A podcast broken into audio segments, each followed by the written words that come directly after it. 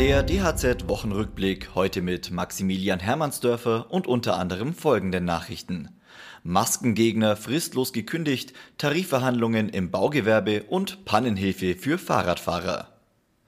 Arbeitnehmer, die sich weigern, einen Mund-Nasenschutz zu tragen, können fristlos gekündigt werden.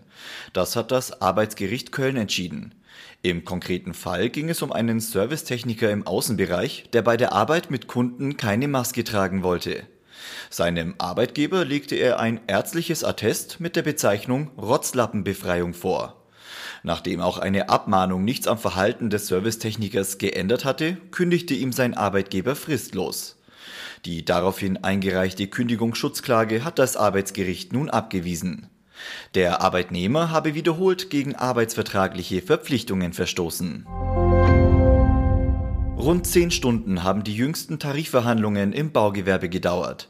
Der Zentralverband Deutsches Baugewerbe und die IG Bau konnten sich am Dienstag auf einen weiteren Fahrplan einigen. In zwei weiteren Terminen wollen beide Seiten über die Themen Mindesturlaubsvergütung, Erschwerniszuschläge, Mindestlohnstruktur und Wegezeitentschädigung verhandeln. Erst am Ende soll über Mehrlohn und Gehalt beraten werden. Eine Einigung könnte es bis Ende September geben.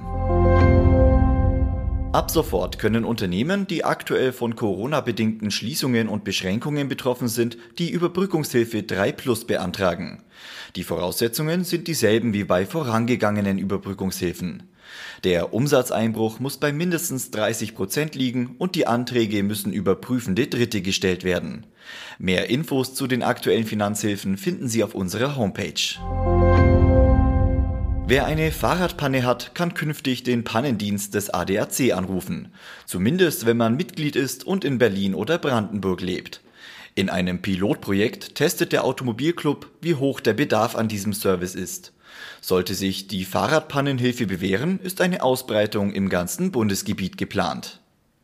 Weitere Nachrichten für das Handwerk sowie praktische Tipps für Unternehmer finden Sie immer auf dhz.net oder in unserem kostenlosen Newsletter.